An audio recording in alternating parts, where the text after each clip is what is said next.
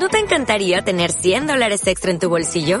Haz que un experto bilingüe de TurboTax declare tus impuestos para el 31 de marzo y obtén 100 dólares de vuelta al instante. Porque no importa cuáles hayan sido tus logros del año pasado, TurboTax hace que cuenten. Obtén 100 dólares de vuelta y tus impuestos con 100% de precisión. Solo con Intuit TurboTax. Debes declarar para el 31 de marzo. Crédito solo aplicable al costo de la presentación federal con TurboTax Full Service. Oferta sujeta a cambios o cancelación en cualquier momento. Al día 136-2017 se ha convocado sesión extraordinaria del Pleno de este Ayuntamiento, prevista para hoy viernes 5 de mayo a las 11.30 horas. El orden del día inserto en el decreto de convocatoria arroja en su primer punto la aprobación inicial siglo cero del presupuesto municipal del ejercicio económico 2017 junto a los documentos que lo integran. Yo, de acuerdo con el artículo 93 del ROC, voy a dar lectura al dictamen de la Comisión Especial de Cuentas, que dice así, que formado el presupuesto general de este ayuntamiento, correspondiente al ejercicio económico 2017, así como las bases de ejecución y plantilla de personal comprensiva de todos los puestos de trabajo, de conformidad con lo dispuesto en el artículo 168 y 169 de la Ley de Haciendas Locales y el artículo 18 del, decreto 500-90 que desarrolla el capítulo 1 del título 6 de la Ley de Haciendas Locales, visto y conocido el contenido de los informes del interventor municipal de fecha 11 del 2 de 2017, así como del Ministerio de Hacienda de fecha 22 del 3 de 2017, visto el informe de intervención de evaluación del cumplimiento objetivo de estabilidad presupuestaria de fecha 11 del 2 de 2017, desde que se desprende que la situación es de superávit inicial, Vista la demás documentación legal que acompaña el expediente, tras la deliberación de los señores miembros de la Comisión Informativa de Cuenta y con los votos a favor de los señores concejales, doña Josefa Jurado Corrales, doña Dolores Solís Ferrete, doña Dolores Guerrero Gibano voto en contra de don Jacobo Aranda Cruce y la abstención de don José Mateo Romero Gallardo y en consecuencia por tres votos a favor se propone al Ayuntamiento Pleno la adopción del siguiente acuerdo.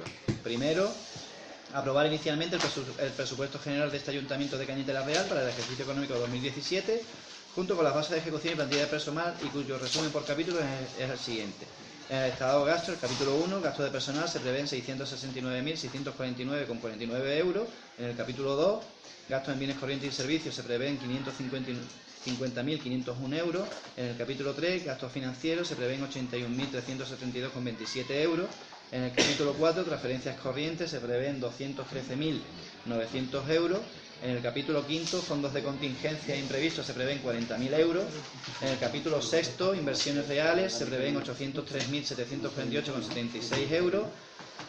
0 euros en transferencia de capital, 0 euros en activos financieros y en el capítulo 9, pasivos financieros, se prevén 169.932,48 euros. Esto asciende a un total en el estado de gasto de 2.529.104 euros. En el estado de ingresos, en el capítulo 1, impuestos directos, 728.808 con 63 euros. En el capítulo, en el capítulo 2, impuestos indirectos, 16.000 euros. En el capítulo 3, tasas y otros ingresos, 338.723 con 16 euros. En el capítulo 4, transferencias corrientes, 623.485 con 12 euros. En el capítulo 5, ingresos patrimoniales, 95.347 con 05 euros.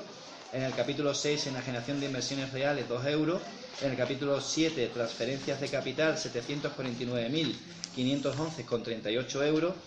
Activos y pasivos financieros a 0 euros, haciendo un total en estado de, gas, de ingresos de 2.551.877 con 34 euros.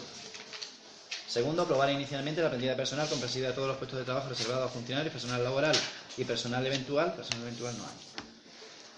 Tercero, exponer al público el presupuesto general de 2017, la base de ejecución y plantilla de personal aprobados por plazo de 15 días mediante anuncio en el Boletín Oficial de la Provincia de Málaga y tablón de anuncios del Ayuntamiento a efectos de presentación de reclamaciones por los interesados.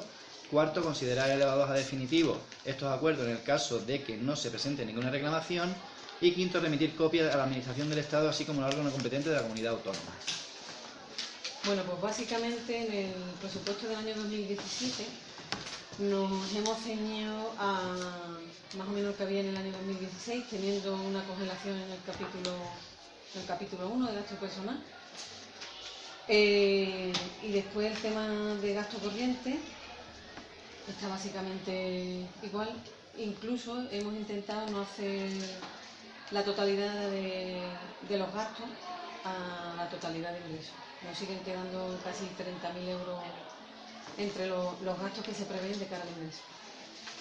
Eh, y la verdad que poco más. Creo que eh, cumplimos todos los parámetros que, el Ministerio nos exige ya que como bien ha leído el secretario, hay varios dictámenes e informes de, Secretaría de Intervención al Estado y el informe de- del Ministerio de Hacienda es positivo, condicionado, pero informa favorablemente.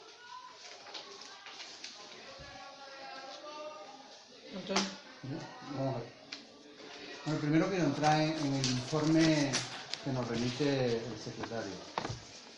La primera página nos dice que la existencia de la contabilidad municipal de saldos por devolución de ingresos indebidos por importe de 1.004.093 euros, un millón de euros de, de ingresos indebidos. En la segunda parte, en la segunda página nos dice por otro lado, resultaron saldos negativos de las liquidaciones de la participación en tributos del Estado 2008 y 2009 que se están reintegrando con cargo a las entregas a cuentas de esta última. El- en otro párrafo nos dice, el órgano interventor no se pronuncia en su informe acerca del cumplimiento del objetivo de estabilidad presupuestaria. La página 3 nos dice que las previsiones iniciales del proyecto de presupuesto 2017 de este ayuntamiento disminuyen un 0,88 respecto al 2016 produciéndose un decremento en los ingresos corri- corrientes del 1,85%, que se contradice un poco con el informe que se nos presentó hace un par de plenos diciendo que había una previsión de aumento de, los ingresos. Eh, la página 5, curiosamente, sale el tema del, catastro, que nos dice que la Dirección General del Catastro se está regularizando cadastralmente entre los distintos pueblos, entre los que se incluye el Ayuntamiento de Cañete Real, y será admisible aumentar la previsión inicial de este impuesto en el incremento derivado de tal regulación. Me parece muy bien, siempre que cuando vengan los vecinos a preguntar, que se diga que el aumento del catastro también nos va a beneficiar al ayuntamiento. No es culpa de Montoro nada más. Es que aquí la culpa se le echa después a, a otros. Eh, la página 9 nos dice el, informe del secretario, nos dice, no se aporta ningún estudio económico que fundamente la estimación derivada del aumento de las ordenanzas fiscales, por lo que no puede valorarse la solvencia de las previsiones iniciales. Nos dices tú que hay distintos informes que lo avalan, el secretario dice que no hay, no hay ningún- Informe de Hacienda. esa es la siguiente. Pero después, en la página 11, se nos dice, hay un convenio suscrito con dos parques eólicos del que se deriva un canon conceptual periódico y repetitivo para las arcas del ayuntamiento. Y yo quisiera que concretara ese, ese convenio que hay suscrito, que nos los cuantifiques económicamente, que nos digas cuánto va a aportar los molinos anualmente a, a Cañete, porque eh, con un renglón no se solventa el tema de- los parques eólicos. Y en la página 13, en el mismo informe, hay una, una especie de declaración de intención del señor secretario. En el momento actual, en un escenario de prórroga en 2017 de los presupuestos generales del Estado, no cabe entender prorrogado el incremento del 1% que se aplicó sobre las retribuciones del año 2016. Bueno, los presupuestos del 2017 no se van a prorrogar, se van a aprobar los del Estado. Parece ser que sí. Por eso te digo que... Pero esto estaba que- hecho antes. bueno, ya, yo te estoy diciendo que yo a fecha de hoy, que es cuando se me trae a pleno, se me dice que hay un escenario de prórroga de presupuesto y yo le digo que ese escenario no es real. Que el escenario real ahora es que con el 90 por- 99% de posibilidades que el presupuesto se apruebe. Eh, en, la, en la página 14 se nos dice que el pago de los intereses y el capital de la deuda pública de las administraciones públicas gozará de prioridad absoluta frente a cualquier otro gasto. Eso sí es verdad. Que, que si hay un incremento de- del ingreso sobre el gasto se tiene que ir a amortizar la, la deuda. Y con eso termino en el informe preceptivo. Ya en el presupuesto en sí, eh, algunas cosas que yo quería que se me aclararan o ciertas dudas. Bueno, por ejemplo, en, en la partida de ingresos de la concertación hay mejora de accesibilidad de vías públicas de 30.000 euros, que no sabemos lo que es. En el, capítulo 7, artículo 76. Es, de concertación y nos dice mejora de acceso de vías públicas. Me imagino que será el arreglo de algunas calles. Pues pero, pero tenemos que saber. Los 30.000 euros son para acceso y o sea, hacer un paso elevado en la puerta de la Plaza de Abasto, hacer un rebaje de, en la en el acerado, eh, como hay problemas de accesibilidad. Hombre, una escalera, está arriba. Vale, entonces se están poniendo medidas. Y una no me va a decir que, que ha quitado allí la escalerita y por una rampa vale 30.000 euros. No, no, no estás confundiendo. Vial. En el vial Sí, en la calle. va a haber un paso de peatones ¿vale? Elevado, tal cual marca la normativa, y rebajado con los filos de la, de. Va a haber una rampa de acceso en el, en el cerro y hay tres actuaciones, son pequeñitas, pero hay tres actuaciones. Y lo está redactando el técnico de Diputación, Mario de Oro. Todavía no ha traído nada, ¿eh? Esas fueron las propuestas que se le dieron. Después viene la adquisición de un vehículo servicio operativo de 17.000 euros. No sabemos si es para los municipales o para Camión. quién. ¿Para quién? Un camión Ah, un camión. Pero 17.000 euros no vale un camión. de segunda mano. Ah, vale. Vale. Y después eh, otro ingreso que es la adecuación del edificio cultural La Cartuja por un valor de 135.000 euros. Eso es por el motivo de, de- de aprobar el presupuesto con premura, porque necesitamos tener esa partida consignada. La Diputación ha sacado una subvención eh, para que se adhieran los municipios y es una subvención cultural. Entonces, por eso se ha, se cogido adecuación del edificio de la Ah, Cartuja. pero no hay proyecto todavía ni hay nada, ¿no? Está en ello el arquitecto municipal. Pues entonces sí que cuando se haga el proyecto, yo pediría por lo menos que se nos llame para poder opinar acerca de, de lo que queremos que se haga en la Cartuja, ¿eh? Pues si queréis, eh, Fran lo está elaborando el fin de semana durante la semana que viene, si queréis nos subimos ahora. Y lo veis que os diga más o menos lo que puede, ¿Para qué va a porque la cantidad es pequeña y sería una fase nada más. Para la semana que viene iba a estar listo. Por eso. Da igual, pues no, Pero al final, cuando esté listo, me da igual, cuando esté listo. Simplemente por si podemos opinar y decir, Sí, pues sí. entendemos que, que el espacio de la Cartuja se debe utilizar en esto, en esto y en esto otro no. Se trata de adecuarlo para tenerlo no como está ahora, eh, de manera Ya. auxiliar, que al final se usa para todo, y de poderle darle el servicio cultural que estamos pretendiendo. De acuerdo, Pepe, pero te voy a contar una historia. Mira, yo antes de venir aquí me he dado un golpe con, eh, en mi casa con una mesa. Y si tú supieras lo que me ha costado subir los tres escalones, La rampa está hecha. ya, pero yo tengo que subir los escalones, te digo porque vaya a hacer que la Cartuja se haga y después de hacerla tengamos que buscar las soluciones. Te la voy a poner para cuando un- venga No, para la eh, siguiente. No, eh, yo soy también irónico, te estoy diciendo Voy a eso. que, que lo mismo que esto ya tiene poca solución, tiene que ser una cosa a posteriori, pues que la cartuja que lo cojamos antes de que se haga algo que después no tenga solución. Hay un, Simplemente hay, hay un criterio puntuable eh, para conceder las subvenciones que es la acreditación de las medidas de accesibilidad a discapacitados. Pues en este proyecto no, habrá, no, se- no no- no nos habrán puntuado nada, ¿no? Entonces, pero ahí en este de la cartuja sí se va a poner especial énfasis en acreditar o eliminar las barreras arquitectónicas, porque puntúa. Pues aquí no Bien. puntúa. Aquí no solo no, no la hemos eliminado, sino que además la hemos, la hemos puesto. No se ha terminado. El proyecto no se ha terminado porque... Entonces, ¿por qué lo estamos utilizando? No está terminado. Bueno, está yo- utilizando el salón de pleno porque es para el pleno. Por eso Si se no está, si no está terminado, entonces ¿por qué lo publicamos en los bandos móviles o en, la- o en los- en las redes sociales y lo estamos utilizando? No está No- no inaugurado. ¿eh? Está abierto. Inaugurado no está. ¿eh? Lo que han puesto en el, en el Facebook, No que- que, estaba ya terminado. Que está terminado no significa que esté inaugurado. ¿eh? Bueno, yo quiero continuar. En el tema de eso, en el tema de ingresos. En el tema de gastos, la retribución de cargos electos tiene un, un sueldo de 51.700 euros. Y algunas dudas que tengo que querría que me, que me las aclarara. La energía eléctrica de las instalaciones deportivas, los 20.000 euros, eh, ¿a qué instalaciones deportivas están? ¿No? Es que no viene concretado qué instalaciones. Había que verlo detallado la verdad. Pues en la medida de lo posible, si es posible, para siguientes presupuestos, intenta desglosarlo por edificio municipal, porque es fácil, porque sabemos los edificios municipales que tenemos, Sí, sí. con un cálculo estimativo para que sepamos cuánto gasta la piscina, cuánto gasta el campo de fútbol, cuánto gasta la- el gimnasio y cuánto gasta el- la clase de zumba, por ponerte un ejemplo. Que sepamos lo que... No, la clase de zumba, quiero Sí, decir. Bueno, para que, que si es posible desglosarlo.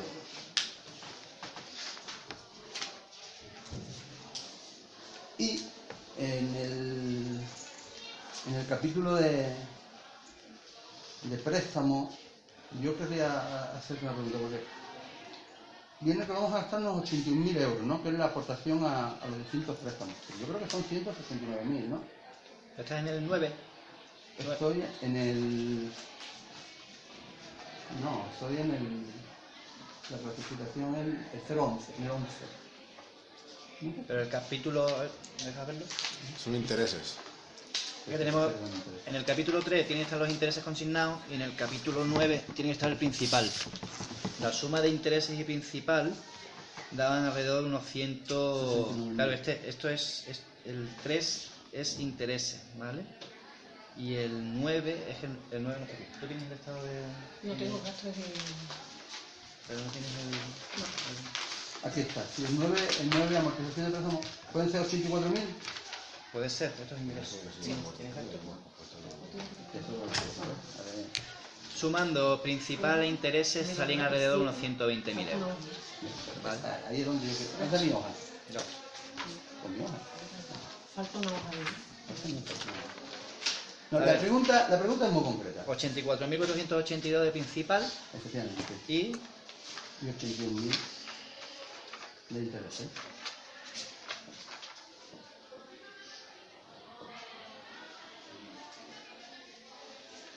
y 80.000 de intereses. Hombre, mm, llama No, poderosa. no, 169.932 de Total. principal y 81.372 de intereses. ¿Vale? Principal, ¿qué? 169.932 de principal y 81.372 de intereses. Yo mira, amortizaciones 164.000 tengo que meter aquí. ¿Sí, Teresa? Bueno, porque, porque hay otra amortización de un préstamo que está fuera de... Del, del pago a proveedores, el del BBV también. El problema de esto es que, claro, como pedimos moratoria de, de los, de los préstamos, seguimos pagando intereses de préstamos que si se fueran pagando, esos intereses que estamos pagando de más podrían dedicarse a, a bajar la deuda. ¿Me entiendes, verdad? En el presupuesto se ha dejado consignado tanto el principal como los intereses, eh, aunque hayamos pedido la moratoria, con la intención de quitar deuda. Una vez que acabe el año, ve qué importe de dinero tiene el ayuntamiento, Pero eso que te obliga la ley. Eso no creo que tú, eso pero es la que ley. como lo hemos consignado y ese dinero va a ir para eso, por lo que cogemos, como hemos pedido los Sí, pero da igual, aunque no esté consignado, si al final del presupuesto Pero entiendo yo principal. que hay, que hay... Eso da. Esto es una hipoteca. Ya. Pero si tú me ahorras en luz, me ahorras en folio y me ahorras en bloque y se han ahorrado mm, 3.000 euros por ponerte un ejemplo, la ley te obliga a que esos 3.000 euros al, final, al finalizar el, presupu- eh, el- el presupuesto de este año, de este ejercicio, tenga que ir a- al pago de deuda. Eso es así, no es que tú vayas a hacer nada, simplemente es que la ley nos obliga. Pero me está hablando de la moratoria. Y como No, nosotros estoy hablando de que cualquier tipo, en teoría, de ahorro que tengamos, no solamente en préstamos, en cualquier otra partida en el que tengamos más ingresos de los que hemos, se, han, se han previsto, esos ingresos tienen que ir a disminución de la deuda. Sí, sí, sí. de la deuda. Eso es así porque lo dice la ley. Pero eso no es lo que te hablo. Lo que te hablo es que si no pidiéramos moratoria de préstamos y cumpliéramos con nuestras obligaciones anuales, pues cada año tendríamos en esta partida menos dinero de intereses. Si el capital se- ha hecho en 10 años a pagar todos los años lo mismo, pues me imagino que el capital será el mismo. Pero el interés sí que irá bajando, porque estamos quitando capital. ¿Me explico o soy Sí. un poquito... No, y yo te estoy hablando exactamente de lo mismo. No, pues lo que hay que hacer no pedir moratoria, lo que hay que hacer es cumplir con los pagos. Vale, pero es que nosotros hemos consignado el principal. Después lo quitamos. Si es que básicamente me está hablando de lo mismo, Antonio. Porque cuando se tenga ese dinero vamos a ir al banco a quitar esa base de capital. Sí, pero lo que yo quiero es que al final de año baje. Si no Pues baja, claro que va a bajar. Si es que esa es la intención. pero va a bajar sin moratoria. Si va a bajar con moratoria, no. No puede bajar, con moratoria no puede bajar en la vida. Si pides una moratoria, No amortiza. no, no, no puede bajar. Tú vas a pagar interés. Incluso a lo mejor, porque creo que la moratoria era pago de intereses durante los próximos tres años, no de capital. ¿no? Principal, principal. De principal también. Mejor, mejor para A ver, nosotros. si todo sale como tiene que salir, el único préstamo que va a decrecer va a ser el del BBV. Entonces, Porque igual. el otro va a estar en carencia. Está pagando interés nada más. Y ya está. Espero que, que la explicación haya sido lo más correcta posible y que en lo que puedas contestarme me conteste y en lo que no, pues... Hombre, yo creo que te he ido contestando, Antonio. El tema de lo que has preguntado de, de que se va a revertir lo- la accesibilidad, los gastos en vehículos y lo del tema de... Sí, pero en, en el informe en el informe perceptivo ahí no has entrado. En, el- en que, por ejemplo, no hay base jurídica para el incremento de las ordenanzas, eh, aparece un convenio con los parques eólicos que no tenemos constancia de Un ello. convenio que sí está arriba, vamos. Pero, pero entonces esos ingresos Tiene una estarán cuota fijas. anual. Estos estarán incluidos en los presupuestos. ¿En qué partida? En el capítulo 5, ingresos patrimoniales. ¿Cuánta cantidad? Yo creo que es fácil de contestar. Pues, Pues había unos 90 y el- algo, ¿eh? ¿No? Si mal no recuerdo. 72 por un lado de uno de los parques y otra cantidad de otro 20 y poco por otro. 93.000, arrendamiento, que como pone arrendamiento Sí. de bienes inmuebles, en todo caso arrendaremos el aire, ¿no? El viento, ¿no? O el espacio del molino. No, no, el espacio no. ¿Espacio? ¿Espacio de de ¿Aéreo? propiedad privada? Será, ¿eh? ¿Aéreo? El aire. Aéreo. El aire. El aire. Aéreo. Tam- Y tampoco lo tengo yo muy claro, que tú puedes arrendar aire porque ese aire no es tuyo. Pero bueno, El no- convenio no quiero mantiene esos dos- tema. No quiero entrar en ese tema. Eso de que el aire, es como eso está, la ley de caza ya de la época romana, ya existe lo de, la- lo de los espacios, del aire, del agua, de, de lo que corre la liebre, eso está más complicado. Eh, anunciamos el voto en contra por ser unos presupuestos continuistas. Bien, bueno, eh, desde Izquierda Unida, pues mm, lo que vemos es que en un principio el pleno que se celebra hoy eh, es más de lo mismo. Y si hiciéramos, esto es un corte y pega de- del, pleno que se celebró el año pasado, con los presupuestos del 2016, con su, con- en todos sus aspectos, vamos, incluso en, en las críticas, vamos a entrar en las mismas críticas. Eh, los presupuestos, digamos que es la parte más importante, el debate más importante que podemos hacer en este salón de pleno. Y, y por lo que veo, bueno, pues siguen ustedes dando la espalda a la población y no les, no les, no les preguntan qué es lo que quieren para este pueblo. Nosotros abogamos por unos presupuestos participativos y ustedes, pues, por lo que se ve, no, no, no entran en ello, siempre dando la espalda. Es más, eh, siguen ustedes poniendo los plenos por la mañana para intentar aminorar la afluencia de público, para que la gente no se pueda enterar de lo que aquí pasa. En un principio, cuando ustedes empezaron con los plenos por la mañana, la excusa era de que el secretario solo venía por la mañana. Luego teníamos secretario por la mañana y por la tarde. Por lo tanto, ya se puede celebrar los plenos por la tarde. Si no lo celebran es porque no quieren. Eh, en un pleno tan importante como este, yo no entiendo por qué se tiene que celebrar por la mañana. En primer lugar, me gustaría que me aclarara eso. En primer lugar, le pediría que se ciñese al presupuesto municipal del Yo me estoy ciñendo a la celebración del pleno del pleno de los presupuestos municipales y yo le, le estoy haciendo una pregunta de por qué siendo tan importante este tema de, de los presupuestos municipales porque ustedes no consideran el celebrar el pleno por la tarde para que todos los vecinos puedan venir y enterarse de lo que pasa. Pero, ¿qué, qué problema hay para que no se celebre por la tarde? Porque tenemos tenemos secretario ya por la mañana y por la tarde. Antes era el- el problema del secretario. problema no es ninguno. No, sí, en eso ya sé que no hay problema. Nosotros ya lo dijimos en su momento, que no había problema, porque ustedes podían decirle al secretario que viniese por la tarde. Ahora viene por la mañana y por la tarde. Es más, cambian el, el- el que venga el secretario del miércoles al viernes porque ustedes celebran el pleno, pero no lo cambian por la tarde. ¿Me podría usted decir por qué no? Pero no, yo... Cuando sea un pleno ordinario, yo le contestaré a cuantas preguntas usted formule. Pero estamos hablando del presupuesto municipal, ejercicio 2017. No va, no va a contestarme No a por qué contestar los vecinos de, este municipio. No, le yo le, yo le estoy diciendo que por qué los vecinos de nuestro municipio no pueden oír los presupuestos. ¿La puerta está abierta para todo el mundo? Sí, el horario no es el más conveniente y usted lo sabe. Usted lo sabe. Yo lo respeto a su turno de palabra. Si me está pidiendo que le conteste, no vuelvo a interrumpir. No, me, no, hombre, me ha hecho una pregunta, que si está No, no, abierta no, la no, puerta. no, yo he no, dicho que sí, pero que está. abierta, pero con las condiciones de que el horario no es el más conveniente. La puerta está abierta, abierto a toda persona que se quiera sentar a escuchar el pleno. Ese es punto uno. Y punto dos, sobre el tema de los presupuestos participativos, es incierto, y usted lo sabe porque estaba en esta sala, cuando se hicieron los presupuestos participativos de concertación del año 2017. Continúo. En referencia a lo que está comentando, es cierto que usted aquí convocó una reunión para unos presupuestos participativos que finalmente usted hizo lo que le dio la gana, porque aquí lo único que se llegó en concreto fue que hubiera la máxima dotación para el albergue.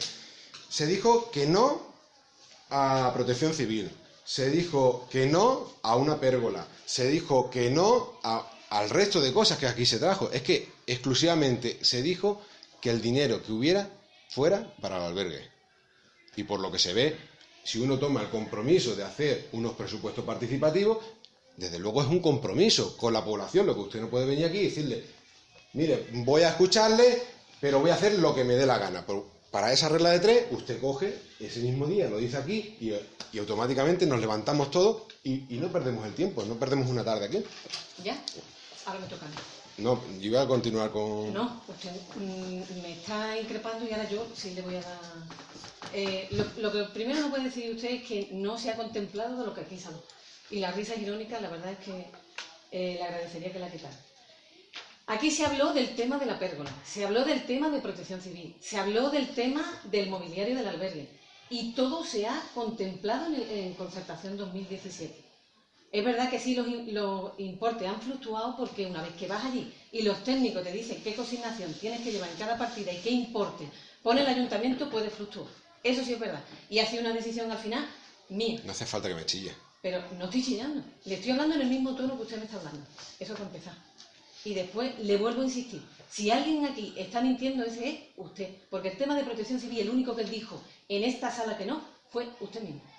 Así que vamos a empezar por ahí. Y vamos a dejar las cositas un poquito No, claras. no, señora, así no fue. Así no fue. Lástima. Mira, bueno, aquí, hay personas, que- aquí hay personas que lo vieron. Sí. Aquí hay personas que lo, aquí hay personas que lo vieron. Y, y efectivamente me darían la razón. Eh, como no son unos, por- unos presupuestos participativos, pues ya le adelanto de que. Una excusa más. No. ¿Perdone? ¿Me interrumpe o puedo seguir? Sigue, sigue. Eh, como no son unos presupuestos participativos, pues ya de entrada le vamos a decir que no, que no vamos a, entrar en el juego que, que el Partido Socialista viene, viene ejerciendo durante muchos años. Decirle que Cañete, pues según veo en estos informes, eh, sigue estando un año más en rescate financiero o ajuste financiero, y eso solo se debe a una mala gestión, una gestión que tiene nombre y apellido, que se llama Partido Socialista Obrero Español de Cañete de Real. Eh, en el informe del Ministerio de Hacienda y Función Pública del, día 3 de abril de 2017, en el apartado de, nivelación presupuestaria señala la existencia de la- de- en, en la contabilidad de saldos por devolución de ingresos indebidos por el importe de 1.004.000 euros, por lo que se determina la necesidad de que se le dé cobertura a estos presupuestos, cosa que denunciamos a Izquierda Unida ya el año pasado. En la cuenta 399 de otros ingresos, usted hace, usted hace una estimación al alza de 24.000 euros. Eh, en la Hacienda dice, no se aporta ningún estudio económico que fundamente la estimación. No puede valorarse la solvencia de las previsiones iniciales. Pero ustedes continúan con esos cálculos. Eh, ¿A qué se debe esos ingresos? Y, y si son por una subida de impuestos. Que nos explique a ver si, si es por una subida de impuestos. Subida no hay ninguna, esos cálculos se han realizado por la contabilidad que ya nos procedía del año 2016. Pero entonces, eh, si ustedes persisten en, e- en este, en estas cantidades, cuando aún así ya eh, el Ministerio de Hacienda le está diciendo que, de que no, soporta ningún no se soporta ningún estudio económico porque continúan con ello. Pero si esos ingresos están ahí, habrá que reflejarlos, ¿no? Pues entonces explíquenos de qué son esos ingresos. Habría que verlo exhaustivamente con, con el Para eso estamos aquí hoy, para verlo.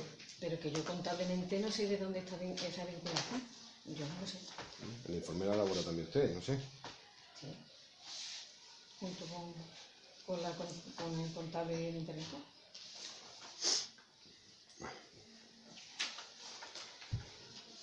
En el informe de Hacienda, en el apartado 7, sobre evaluación reciente,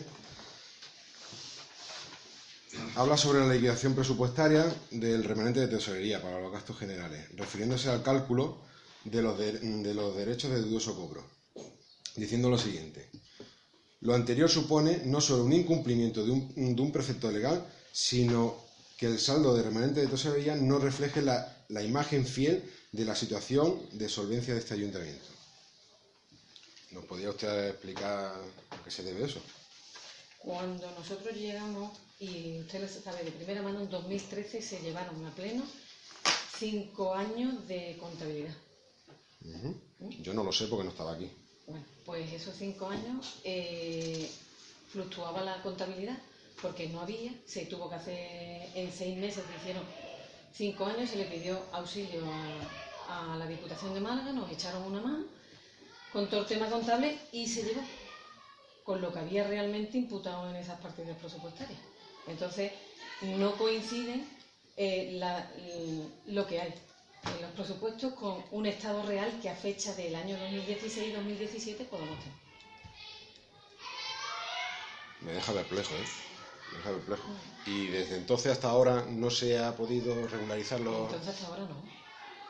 Ya llevamos tiempo con el tema del presupuesto regularizado. ¿eh? regularizado ya. Sí, sí, sí. En- Bueno, ahora entraré en la cuenta 413. Ahora me explica usted entonces de dónde sale la, la cuenta 413. Ahora se lo diré con el informe de Hacienda.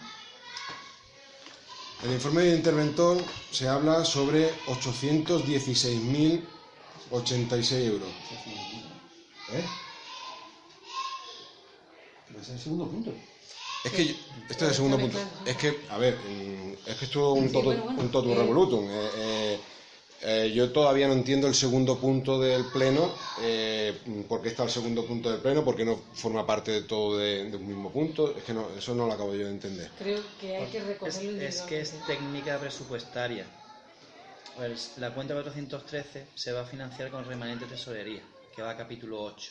Y el capítulo 8, remanente tesorería, nunca, pues lo dice una norma, el, de- el Real Decreto 590, que desarrolla la ley de haciendas locales, te prohíbe que el saldo del capítulo 8 de remanente tesorería aparezca como crédito inicial en el presupuesto municipal. Esto significa que apruebas el presupuesto y conforme a la liquidación del año 2016 me lo modificas.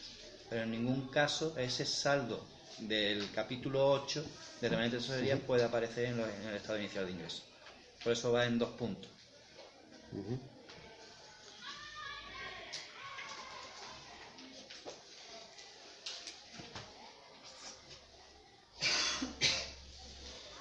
A ver, eh, bueno, con, estos presupuestos pues seguimos igual que el año pasado. Vemos que, nos quieren contar un cuento, que, no somos tontos, ni las cañeteras ni los cañeteros somos tontos y no nos lo creemos. Ni nos lo creemos nosotros ni se lo cree el Ministerio de Hacienda. Por lo tanto, por eso el, Ministerio de Hacienda hace un informe en el que sus conclusiones es un informe favorable, pero condicionado. Condicionado a una serie de cosas que ustedes debe- deberían de cumplir hoy aquí, que por lo que tengo entendido no se van a cumplir. Eso es otro de los requisitos indispensables para que nosotros vayamos a votar en contra.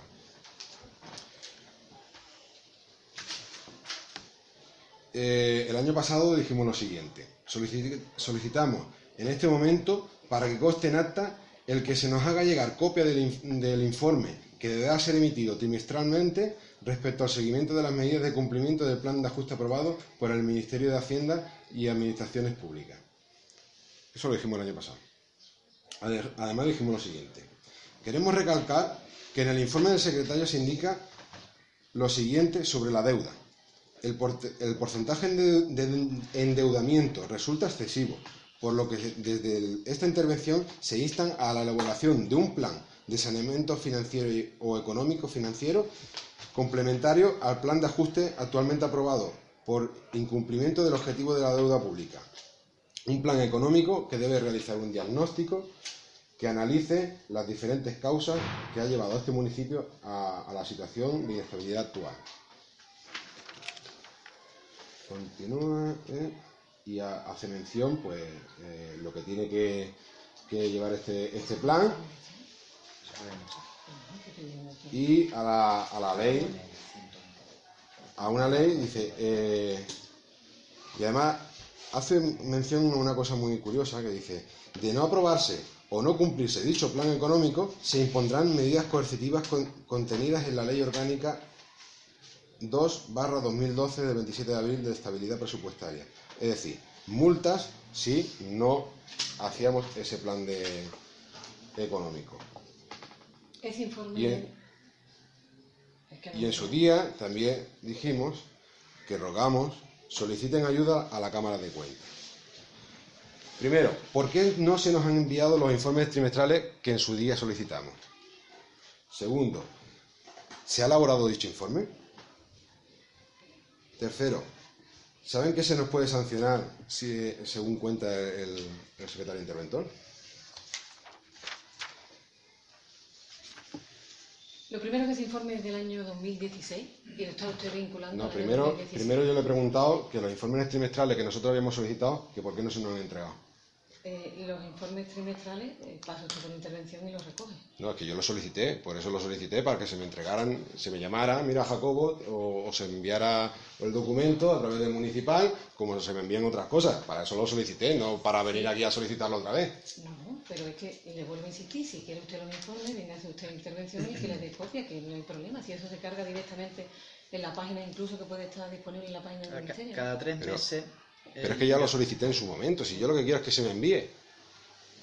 Cada tres meses se evalúa el estado de ejecución del presupuesto eh, trimestral y el estado de seguimiento del plan de ajuste, que está, está arriba grabado en la página del Ministerio, eh, no hay ningún problema. Sí, está pues, por eso, porque como no hay ningún problema, si ya lo solicitamos el año pasado, ¿por qué no se nos ha entregado? Lo que no podemos tener es un servicio administrativo a disposición de Izquierda Unida. No, es un, es un servicio... Perdón.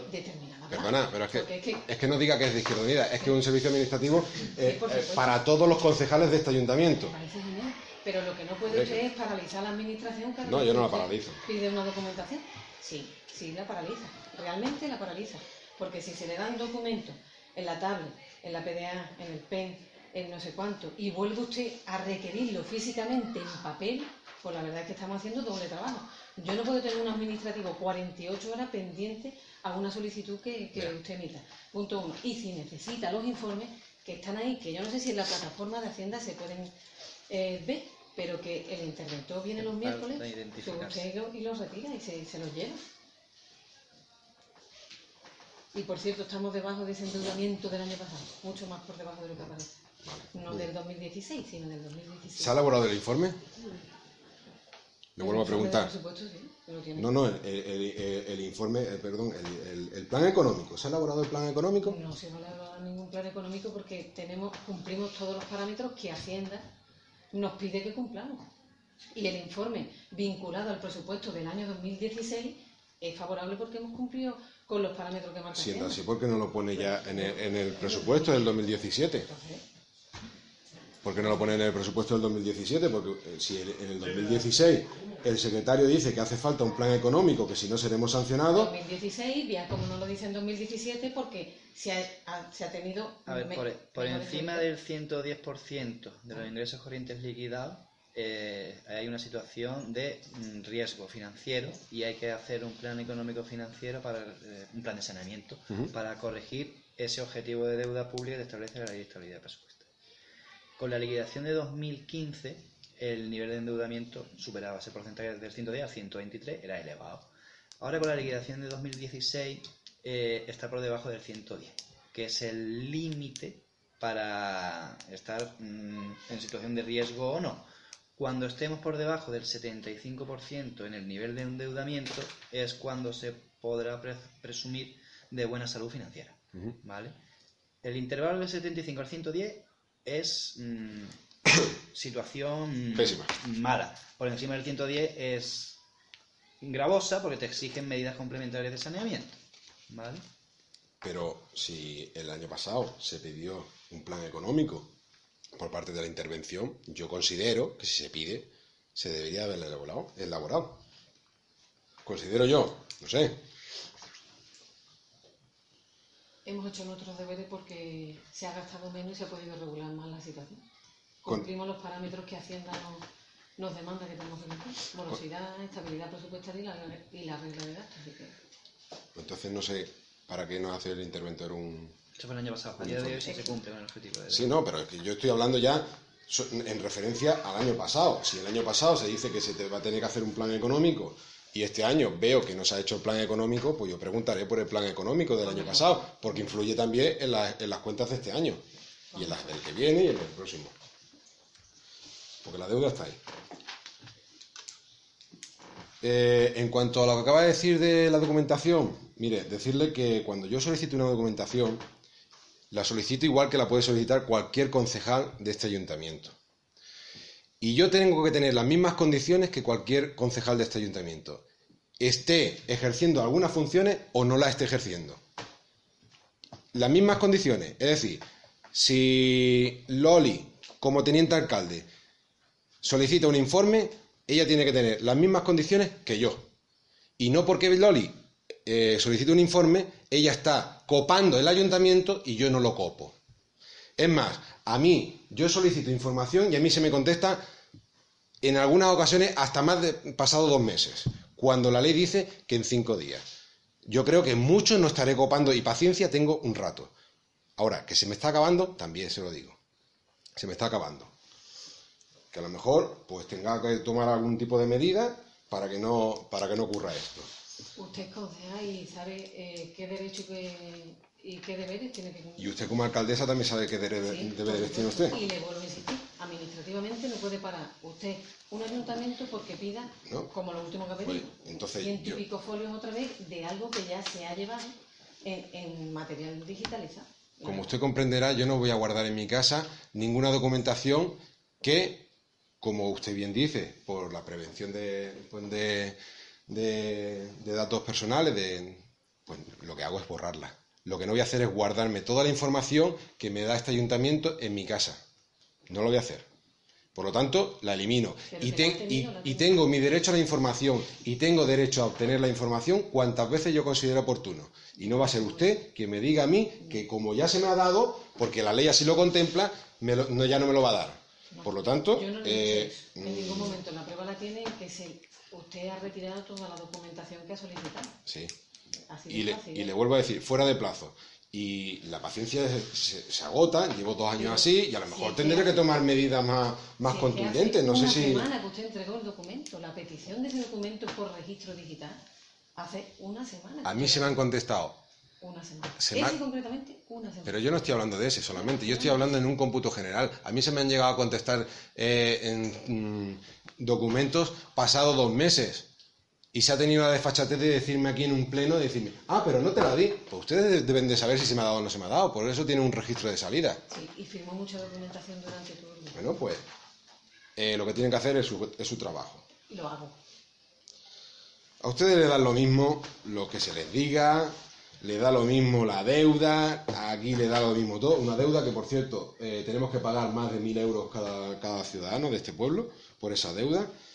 Y a ustedes lo que único que les preocupa es que la gente no se entere de la deuda que hay aquí. De hecho, por eso se celebran los, los plenos en este horario, para que, para que la gente no se entere.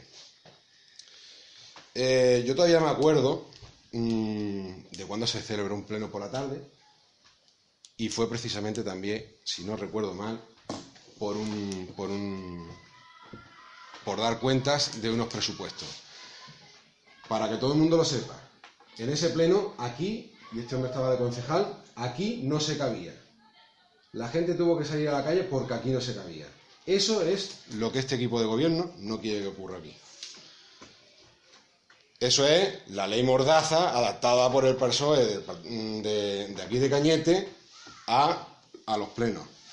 Y para concluir, eh, nos parece bochornoso, y no sé si ustedes lo considerarán igual, que, mm, y no voy a entrar eh, en los gastos, porque ya ha entrado Antonio y, y ya muchas de las dudas ya, ya han sido solventadas, pero sí que me parece bochornoso, y no sé si ustedes lo van a entender así, de que, por ejemplo, se triplique los gastos en dieta y desplazamiento con respecto a las actividades juveniles.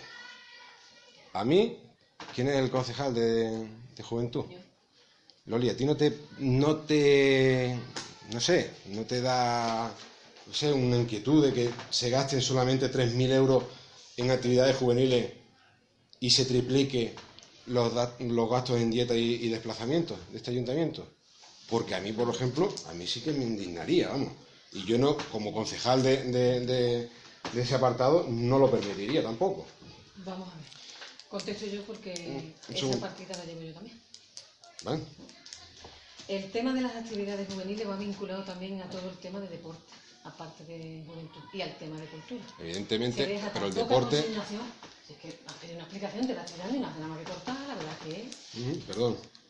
Eh, el tema de que, se- de que una cantidad triplica la otra, porque es que aquí el tema de formación también se, se contempla en los desplazamientos y las dietas.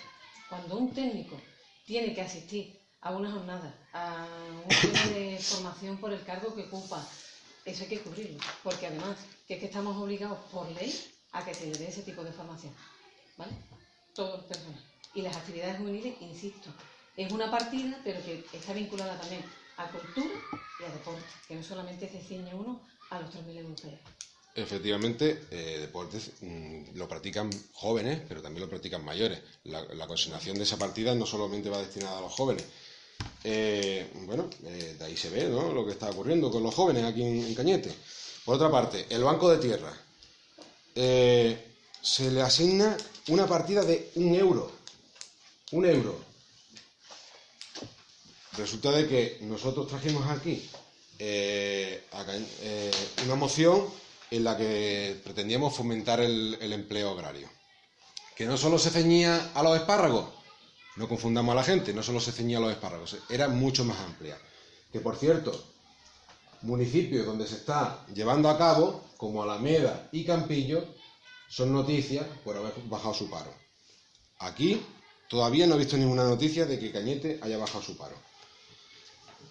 Un euro de partida presupuestaria. Esas es las medidas que iban a tomar con el fomento del empleo agrario ustedes, que dijeron que no la iban a, a llevar a cabo y no la rechazaban porque ellos iban a, tenían un plan mucho mejor. Se ha dejado la partida abierta para no tener que volver a traer presupuestariamente nada solamente hacer un- una modificación de crédito si fuese necesario. Por eso, Eh. Eh, llevamos trabajando, y tú lo sabes de primera mano, concretamente lo lleva trabajando Lori Guerrero, pues aproximadamente un año y medio, ese tema. Sí se ha tratado con varias personas, estamos hablando con el titular de unas tierras que está bastante eh, interesado en echarnos una mano en este. Estamos esperando a ver si el técnico va y hace el estudio que tiene que hacer para entregárselo a esta familia y pasará a tener crédito esa. Yo, sin tener seguridad, no voy a consignar dinero en esa partida presupuestaria. Mira, resulta de que, para que todo el mundo lo sepa, el tema de los espárragos. Se vienen haciendo reuniones desde hace un año y medio aproximadamente. Yo, personalmente, realicé una pregunta y todavía estoy esperando respuesta. Si a mí, si yo quisiera poner espárragos en mi finca, si a mí se me iba, se me iba a ayudar. Todavía estoy esperando respuesta. Pero como esa, seguramente habrá más de otras personas. Tranquila. Resulta de que aquí se nos dice, a los que estábamos interesados en plantar espárragos, se nos dice que habían unas tierras. A día de hoy, ¿quién está trabajando los espárragos? Nadie. Nadie. Si estaba todo correcto, las tierras eran correctas, según se nos dijo aquí. Eh, los contratos ya estaban casi formulados. Y los espárragos, había que darse mucha prisa, porque había que decir quién, quiénes eran los que iban a querer los espárragos para, para encargar los espárragos. ¿Dónde están esas personas? ¿Dónde están esas personas? ¿Ya? ¿Sí? Eh, te contesto yo porque yo, aunque no haya estado en el 100% de todas las reuniones, sí he estado en, en gran parte de ellas. Ujú. Sí es verdad que teníamos ya las tierras, teníamos consignación para cada uno de los, bueno, un trozo de terreno para cada uno de, los- de las cuatro personas que había interesadas, pero hubo un problema técnico con esas tierras. El problema técnico fue que se hizo la muestra de una sola parte de, de esas tierras. Y en la parte de arriba eh, es una tierra que se llama, bueno, cuando le pasaron el arado para empezar a hacer los montículos de tierra para el tema de la siembra, ¿cómo se llama la tierra? No, es que, espérate. La, la tierra se analizó en su totalidad, Sí, sí, eso estaba todo pero la analítica es de la, de la composición de la tierra. Cuando se empezó a trabajar, Yo lo siento, pero yo voy a intervenir eh, en los dos lados. Pero una, una duda que tengo, ¿y esto qué tiene que ver con el presupuesto? Lo, lo acaba de preguntar, Antonio. Pero bueno, pero No, yo, yo- podrás preguntar lo que quieras. yo he dicho Yo que, la partida presupuestaria era de un euro. Y se te ha Ya contestado Ya- antes. y, y- Y se- ¿Está abierta? y- ¿Está abierta? ¿Abierta? este, Bueno, esto ya que la tierra del espacio. ¿Verdad? Que a mí no me importa que la gente quiera aprenderlo, pero es que no lo entiendo, es que si no, si no nos centramos, no, no es culpable, no eres tú por hacer la pregunta. Tú no Soy eres yo por culpable. contestar. No, tampoco, porque tú contestaste. El culpable es cuando ya después empezamos en el debate. Bueno, y una vez que pasó por aquí el Cherry, ¿qué pasó? ¿El indio murió o no murió? Hombre, vamos a, a lo. Verá. Perdón si interrumpió. No, no, Continúa tú explicando del montón de la tierra, ya, ya por lo menos nos enteramos de- del tema del montón de la tierra, pero que, que en realidad lo que ha preguntado ha sido ¿Y cómo la una partida lleva un euro nada más. Pero se lo ha contestado desde un principio. Claro, además, entiendo yo que que tengo que hacer algunas veces así porque si no, vaya. Ya si quieren otra ocasión lo hablamos más a fondo. No así. No, ya. Sí, sí. No, yo, yo únicamente era recalcar eso, ¿no? De que, pues, una partida presupuestada de un, euro, de un euro, cuando nosotros ya habíamos aportado ciertas ciertas eh, medidas para el fomento del empleo, pues, si era esa la- la- las medidas que iba a tomar el Partido Socialista. Bueno, pues, mm, de ahí se ve, ¿no? Eh, el éxodo que está ocurriendo aquí en, Cañete. Eh, nos queda una duda eh, con respecto a, la deuda y los pagos a, la banca. Resulta que hay unos intereses de 81.000 euros con una amortización de 164.000 euros y hace un total de 246.000 euros. Que esto lo que estoy viendo es que lo que se, bueno, por lo que hemos visto en plenos anteriores, se, se va a continuar teniendo ahí eh, en, en nuestras cuentas como, como deuda. Eh, y luego, por último, bueno, pues lo que había dicho antes, eh, que se, el, el Ministerio de Hacienda pues hace un informe favorable, pero condicionado. Y emite una serie de puntos que no los voy a tratar, eh, porque si no nos extenderíamos ya demasiado que bueno pues mm, deja de relevancia pues la mala actuación de este ayuntamiento que seguimos un año más con esa deuda y pues los cañeteros seguiremos pagando la mala gestión de este ayuntamiento Favorable. Informe favorable con vistas a un año que se prevé que el presupuesto termine bien y se liquide. ¿Votos a favor de- del presupuesto? ¿Votos en contra?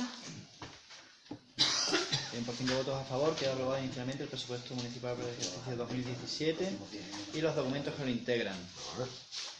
El segundo punto incluido en el orden del día es la aprobación si procede del reconocimiento extrajudicial de créditos correspondiente a las operaciones pendientes de aplicar al presupuesto en la cuenta 413 a 31 del 12 de 2016, crédito extraordinario a financiar con remanente de tesorería y gastos generales. Yo, de acuerdo con el artículo 93 del ROF, voy a dar lectura la siguiente propuesta de alcaldía que dice así que, visto el volumen de operaciones pendientes de aplicar al presupuesto a fecha 31 del 12 de 2016 por importe total de 816.086,38 euros, según se extrae de la liquidación del presupuesto del ejercicio 2016 y cuyo, y cuyo resumen se integra como anexo 1 al presente acuerdo, visto que de acuerdo con lo dispuesto en la disposición adicional sexta de la Ley Orgánica 212 de Estabilidad Presupuestaria y Sostenibilidad Financiera, las corporaciones locales deberán destinar en primer lugar, en primer lugar el superávit en contabilidad nacional o si fuera menor el remanente de tesorería para gastos generales a atender las obligaciones pendientes de aplicar al presupuesto contabilizadas a 31 de diciembre del ejercicio anterior en la cuenta de acreedores por operaciones pendientes de aplicar al presupuesto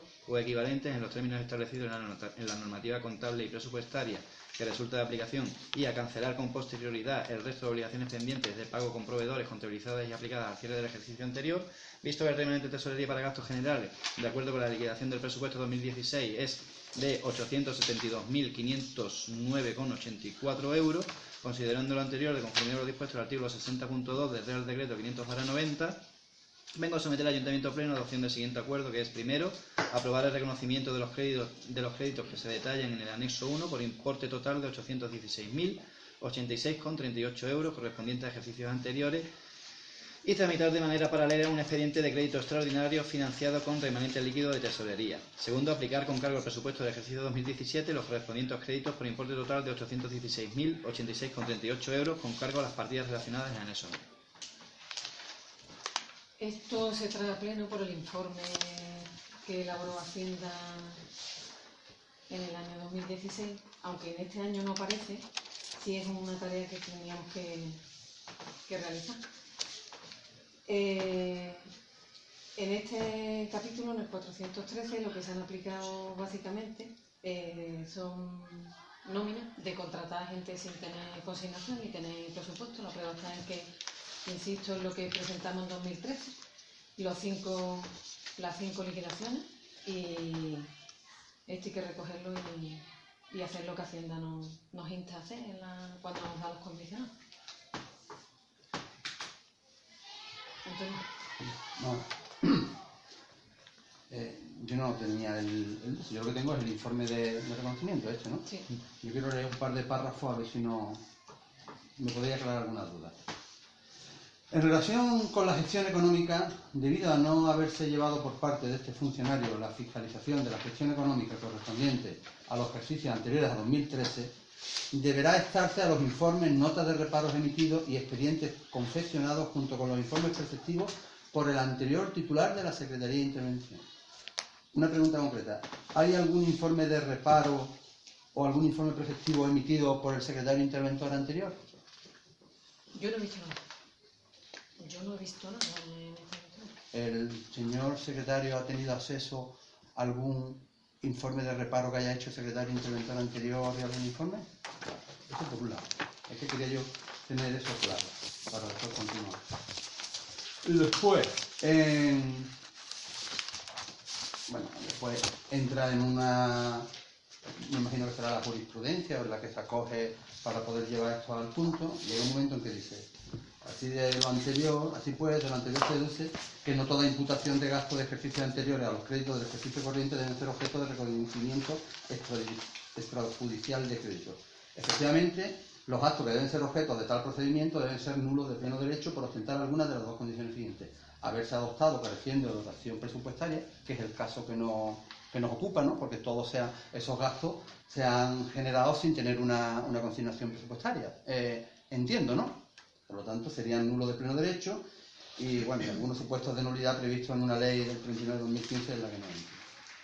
Dice que es verdad que, eso no exime de la obligación de abonar las prestaciones efectuadas, porque en todo caso la persona que ha, hecho el trabajo o eso no tiene la culpa de que no hubiera mm, consignación presupuestaria. Bien. Dice que la Administración debe proceder al pago de la obligación que ostenta su acreedor previa a la imputación del gasto en el ejercicio del ejercicio correspondiente. Y, me llama poderosamente la, la atención porque dice, llegados a este punto y por aplicación de los principios de buena fe, confianza legítima y de prohibición del enriquecimiento injusto, hombre, aquí tendría que haber puesto, llegados a este punto y por aplicación de los principios de dejadez, de apatía y de carencia de controlar los dineros públicos, ¿no? Porque eso de que tuvieran tenido buena fe, confianza y prohibición del enriquecimiento injusto, hombre, los que lo hicieron, lo que sí es verdad que tuvieron dejadez, apatía y miraron muy poco por los dineros públicos. Dicho lo cual, yo solamente hago una, una pregunta. ¿De alguna forma se está mm, recogiendo la responsabilidad de quien lo hizo? Porque cuando eh, hablamos de 800.000 euros que se pagaron, bueno, que se pagaron, que se dieron la orden de pago, no se pagaron, se dieron la orden de pago, sin, sin, sin consignación presupuestaria, sin haber dinero en el cajón, y se dieron la orden de pago, hombre, eso eso es como el que está haciendo una casa. Tú estás haciendo una casa y si se te cae el tejado, al primero que vas a pedirle responsabilidad es al arquitecto que te ha hecho el proyecto y después al albañil que te ha puesto las vigas que tenía que poner, ¿o no? Entonces, de alguna forma, ¿dónde se recoge la responsabilidad de los políticos del momento y de los funcionarios del momento que no hicieron las correspondientes, los correspondientes reparos? Aquí no aparece por ningún lado, aquí nadie es responsable. Lo que sí es seguro, una cosa, responsable a partir de este momento para pagar esto somos los ciudadanos dependientes. Eso sí somos responsables de pagarlo. Nosotros vamos a ser los responsables. Pero los otros años de Rosita, de Pi, no hay aquí una vez en un momento dado.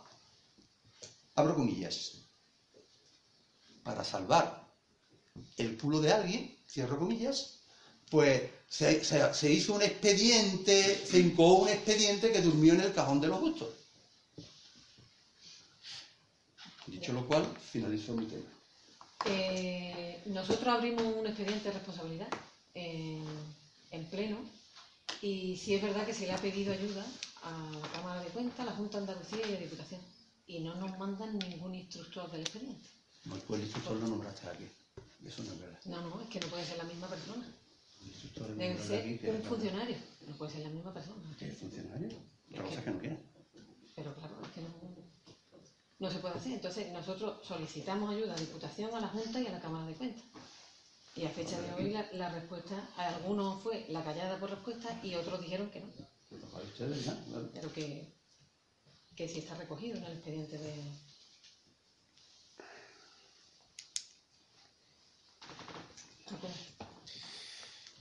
Ah, En el informe de- del interventor se habla sobre 816.000 euros pendiente de liquidar la factura. eh, habla de facturas en el cajón y de omisión de procedimiento preceptivo de contratación. La única manera de plasmar contablemente estas facturas sería mediante la su contabilización en la cuenta 413, acreedores por operaciones pendientes a aplicar al presupuesto. Y ya el año pasado se nos habló en un informe de una cantidad de 692.817 euros, que obedecía a un proceso de contabilización irregular que el secretario interventor ya anunció con fecha 19 del 11 del 2012 y a fecha 3 de, mm, de abril del 2013, también dijo también se dijo, la situación de saldo de la 413 está siendo objeto de análisis por este equipo de gobierno con el fin de realizar un procedimiento de depuración de saldos contables ante la posibilidad de errores y duplicidades. Eh, me gustaría saber de dónde sale esta deuda de, de, de 816.000 euros que hicieron con referen- eh, en referencia a la contabilidad eh, que ya el año pasado decían ser irregulares ¿Qué piensan hacer si no se ha hecho nada al respecto?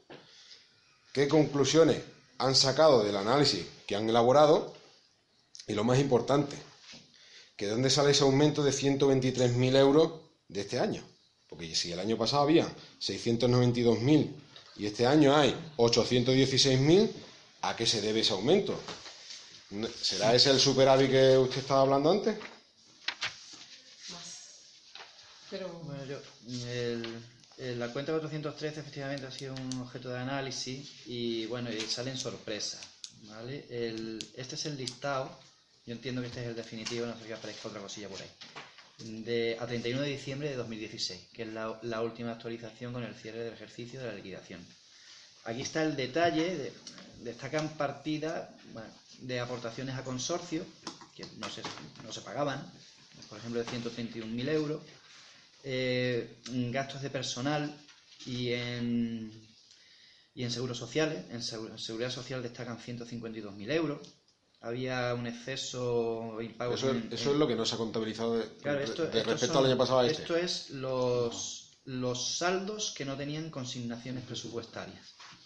¿Vale? Aquí está el detalle. Yo si quiere os, os destaco las partidas No, más me gustaría elevadas. saber cuál era la diferencia del año pasado a este. Pues Porque, hombre, estamos de- hablando de 123.000 euros, que son veintitantos millones de las antiguas pesetas, porque algunos nos perdemos con los euros. Pero eso es de depuración contable. Yo el detalle es, es materia de auditoría.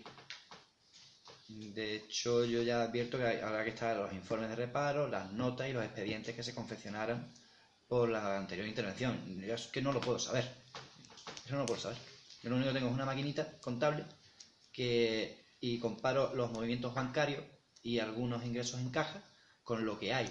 ¿De dónde ha venido? ¿A dónde fue? ¿Por qué fue? ¿Cómo fue? Y el anterior Tengo que estar a los tesorero, expedientes. el a anterior tesorero no sabe nada.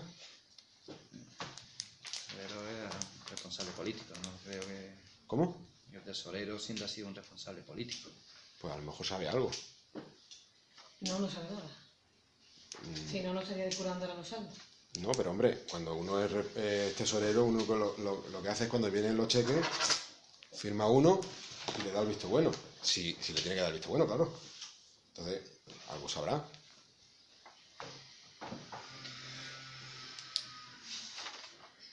No puede ser que uno firme y luego lo sepa.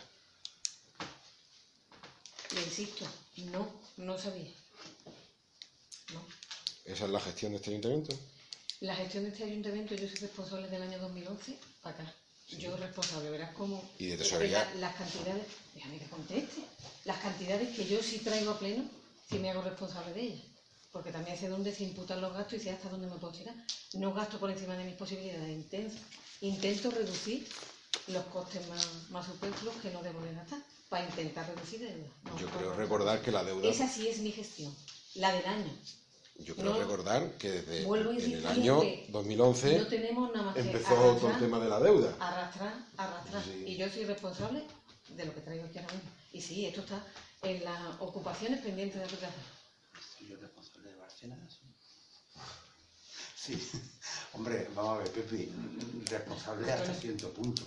A ver, Sí, pero eh, lo que no voy a entrar es ahora a, a evaluar cuál fue mi función Ya, hace no, siete yo- años cuál es mi función ahora. Ah, bueno, pero No, no. como- Y ahí no entro. pero como Pero sí es verdad que hay una responsabilidad política Sí. y que esa responsabilidad política tiene nombre y apellido que se llama Partido Socialista Obrero Español, porque aquí no ha habido cambio de gobierno. Aquí no ha habido sí. otro partido que diga pues esta deuda la genera otro. Hombre, lo digo para que después, cuando salgamos a la calle diciendo que hay una deuda, que no se la echemos la culpa. A ver si se la ha llevado Bárcenas. No, yo no creo que se la haya llevado En Bárcenas ningún momento y me he eche la culpa a mí. No, porque como después en los voceros empiezan a poner distintas cosas, que la responsabilidad política de la deuda de Cañete tiene nombre y apellido. Sí. Partido Socialista Obrero Español. Con todo lo que ello conlleva. Los que han participado como concejales en tarea de gobierno, concejales eh, para levantar la mano, o yo estaba aquí porque iba pasando en el momento que pasó el tren y me pilló. Sí. Pero bueno, pero esos son los responsables, Pepi. Sí, sí, sí, yo eso no lo estoy Oh, diciendo. No, eh. ojo, que cuando Eh, salió es el que a un concejal del PP de un pueblo como el de Cañete le echa la culpa de Bárcena, pues imagínate tú a la deuda que hay en Cañete la tendrá los que son concejales del Ayuntamiento de Cañete, o la vamos a tener nosotros también. No, yo no Cada uno tenemos que asumir nuestra responsabilidad. Sí. Y en ese aspecto la responsabilidad política se trajo el es de ustedes. no eximió eh, de Estuvierais en aquel momento. No, no, pero yo voy a llamar. La responsabilidad política de la mala gestión es desde ahí para allá. Estuvierais en ese momento aquí sentada o no. Porque estaban sentados los mismos a los que ustedes estáis representando. Partido Socialista Obrero Español. Sí, y yo estoy intentando Bueno, regularizar la situación. Hombre, claro. Ya, pero esa es mi función. Estás intentando, pero. Con el puesto en el que estoy. Mm, Pero puesta de ladito con los tuyos. Hombre, Puesto de ladito, no diciendo eh, que hay que ir a fiscalía, a fiscalía. Que hay que hacer una auditoría, una auditoría. Que hay que, que llevarlo a tal sitio, a tal sitio. Que, y la, con perdón de la palabra, y la que sea tal, que cruja. Ahí no. Ahí no está llevándolo. Está intentando el bulto. salvar los muebles de alguna forma. Las cosas claras, Pepi. Pero vamos a ver, que yo vuelvo a insistir, es que me está haciendo una pregunta directamente Hombre, y yo estoy yo contestando en función de lo No, que... incluso el tema. Fíjate hasta donde soy yo, en este aspecto yo soy más objetivo, porque, porque entre ustedes no hay la misma relación que pueda haber entre tú y yo o entre, entre él y yo. Mi relación con los dos es mejor. Yo puedo garantizar que tu responsabilidad a efectos diarios sé que era nula, porque yo- ya sabemos cómo funcionaba esto y quién llevaba esto y quién eran los jefes del cotarro. Tu responsabilidad a efectos, pero a efectos políticos sí la tienes. Sí, sí, sí. Ahí sí tengo que dar la razón. No, no, a los efectos de tú firmabas, pues sí, es verdad, Jacobo. Ella firmaba como firmaba el otro, como firmaba el otro, como firmaba el secretario. Pero ahí es donde voy yo. Es una responsabilidad política. Pero al final la tendrán los funcionarios que Ahora, en su momento si uno no asume- pararon eso y no dijeron, "Ah, esto no puede Pero ser. si uno asume esa función dentro de un ayuntamiento, como la puedan asumir Ya, el resto de concejales, porque ahora la, la Sí, alcalde- la alcaldesa le diga, toma, fírmame este papel y vamos a hacer esto porque a mí me da la gana, pues yo como concejal de lo que sea, de deporte, de lo que sea, yo le digo, pues mira, tú pensarás eso, pero yo no, vamos a debatirlo. Eso sí, eso es otro tema. Que no, que no ha ocurrido aquí. No ha ocurrido aquí. Yo sí intentaré cubrirle las espaldas a, mi- a mis concejales y intentar hacerlo Pues- lo mejor posible para el municipio y para todos los concejales. Ah. Porque mi intención no es traer eh, malas propuestas, sino intentar solventar la situación que hay. Y lo que tengo encima de la mesa es lo que hay. Y pero- más clara pero y generada más por ustedes, transparente pero generada que por se está haciendo. Sí, por supuesto, yo no estoy diciendo que no. Y ahí hay una deuda, y la deuda está aquí encima de la mesa. Si el ayuntamiento tiene una hipoteca, pero también está haciendo los deberes para pagarla. Que también es muy fácil gobernar con dinero. Yo no tengo dinero, por supuesto. Y también soy consciente de las siglas que, que estoy representando, por supuesto también. Pero al frente, hasta ahí.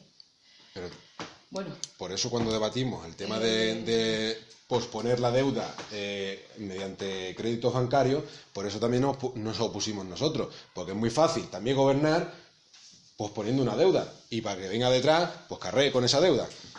Eh, lo que para- y yo para concluir ya, lo que sí le solicito es que eh, meta las cabras en el corral y como dice Antonio, que caiga quien caiga, busque las responsabilidades, no solo políticas, sino eh, a todos los niveles. Y que, hombre, mm, lo que yo no puedo asumir para este ayuntamiento es que haya una cuenta 413, que mm, muy bonito el nombre, todo lo que tú quieras, pero que aquí estamos mm, saldando una deuda de 800.000 euros, que se dice pronto, ¿eh? 800.000 euros. No estamos hablando, ¿no? Sí. Vamos a estar hablando. esto está Bueno, eh, lo que está pendiente de aplicación. Verás, lo que me refiero es que nosotros paguemos 816.000 euros y aquí no tengamos en cuenta si son legítimos o no son legítimos. Porque si no son legítimos, a lo mejor lo que tenemos que buscar es que las personas que en su momento firmaron eso, que no era legítimo, le tengamos que pedir responsabilidades y en todo caso que lo pague el de su bolsillo, que para eso estuvo aquí firmando lo que no tuvo que firmar. Yo vuelvo a insistir, eh, la, la cuenta se para tener la, la contabilidad lo más transparente y lo más fiel a la situación actual que tiene el municipio, ¿eh? y las cuentas están ahí, claritas. Hasta ahí llego yo.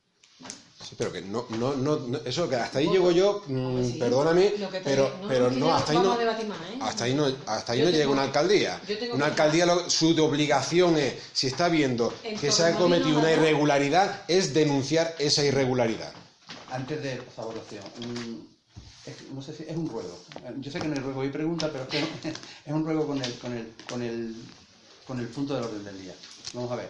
Lo mismo que todos sabemos que, que el horario del médico es de 8 a 3, ¿verdad? Y sabemos todo el mundo que el... No, va por, Por mí, va- para regañarme, porque tienes que... Vale. Sabemos que el horario del médico es de 8 a 3, sabemos todo el mundo que los martes viene el asistente social. Yo rogaría que, que el señor secretario tuviera un día fijo. Vale. Tuviera un día fijo a la semana. ¿Que es los miércoles? Pues los miércoles. ¿Que es los viernes porque es los viernes el día que puede venir Macu? Pues los viernes. A mí me da igual el día que sea. Pero tenemos que tenerlo porque lo que no puede ser es que yo venga el miércoles, no, mm, abro comillas, cariño, cierro comillas. Como el pleno lo tenemos el viernes, pues el viernes está aquí el secretario, ya, pero que yo venga a hacer una consulta de- del pleno creyendo que aquí el día que venía era el miércoles hoy. Que en el tablón de anuncios... Yo puedo venir cualquier día de la semana. Ya, por eso te digo, hombre, De hecho, venía otro día. ya. Quiero decirte que, que de alguna forma los ciudadanos sepamos el día que... Una fecha fija. Claro, el día que viene. Sí. Que, que por cualquier motivo una semana se tiene que cambiar, pues se cambiará. Pero que sepamos lo que, lo que no podemos estar es aquí te pillo, aquí te mato. Pero es que esto, perdóname que haga un Dicho inciso, cual. perdóname que haga un inciso al respecto, es que esto mismo, si entráis en la- el blog de Izquierda Unida, esto mismo se habló el año pasado en este mismo pleno. Lo mismo, exactamente igual. Votos a favor Corta de- y pega. del reconocimiento extrajudicial. Votos en contra. Bien. Se levanta la Por sesión. cinco votos a favor, queda aprobado el reconocimiento social de crédito de la versión de 413 a 31 del 12 de 2016. Sí, yo quería hacer una pregunta a la carrera previamente. El agua, ¿cómo tenemos aquí tanta agua y por la tarde no hay agua? ¿Quién le lleva agua? Que por la tarde no hay agua. Nada. Pues yo le Hay como un dedo, quizás menos que un dedo. Y yo vivo casi el hondo del a ver tú y él y no hay. ¿Y Por lo usted? menos todas las tardes hay cuatro o cinco horas que no hay ¿Y agua. usted por qué no ha venido a decirme eso? Bueno, porque no ha venido y no hay, porque se irá algo por otro lado, estará por No, lado. que ¿por qué no ha venido en otro momento a decirme usted eso? Dijo que, que, que usted no tiene agua el lunes porque usted no dice Y, y, y van de a No, pues voy a llamar a, a Fontanero, Antonio. No, no, la- en Bería no hay, es que la cortan donde sea, Bería no, en mi casa no hay Bería. ¿Preferente? Ni hay Bería en ningún lado, ¿eh? No, no, del contador nada. No, porque por la mañana tiene. El contador y agua hay a, a las 8 ya hay agua, ya a las 9. Antes no hay desde las 4 hasta las 7 y media, alguien la desvía a otro lado. Báñese por Pero eso no posee, Antonio. El agua no posee. ¿Cómo que no? Que yo hago. no dudo de sus palabras, Yo- pero que eso no. Yo Que cualquiera no puede pagar. y hablo tanta verdad hablar usted, pero yo, a mí el agua por la tarde no hay. Llevo cuatro días que tenía agua. Yo le voy a ver con el fontanero y que vaya esta tarde. No, no, pero el fontanero no es el agua la corta que nosotros dicho, no es el que. Pero que aquí arriba supervisarlo. No, hay. Ya sabes quién, claro, quién es el que. Usted sabe quién es el que, el que está aquí a cargo del agua. Ah, vale, no lo que Los responsables de la deuda lo dan a los no Lo no, no, él sabe quién ella sabe sobre todo, ¿eh? Ella sabe quién. Claro eh, ¿Eh? Y de venía a dar cara aquí.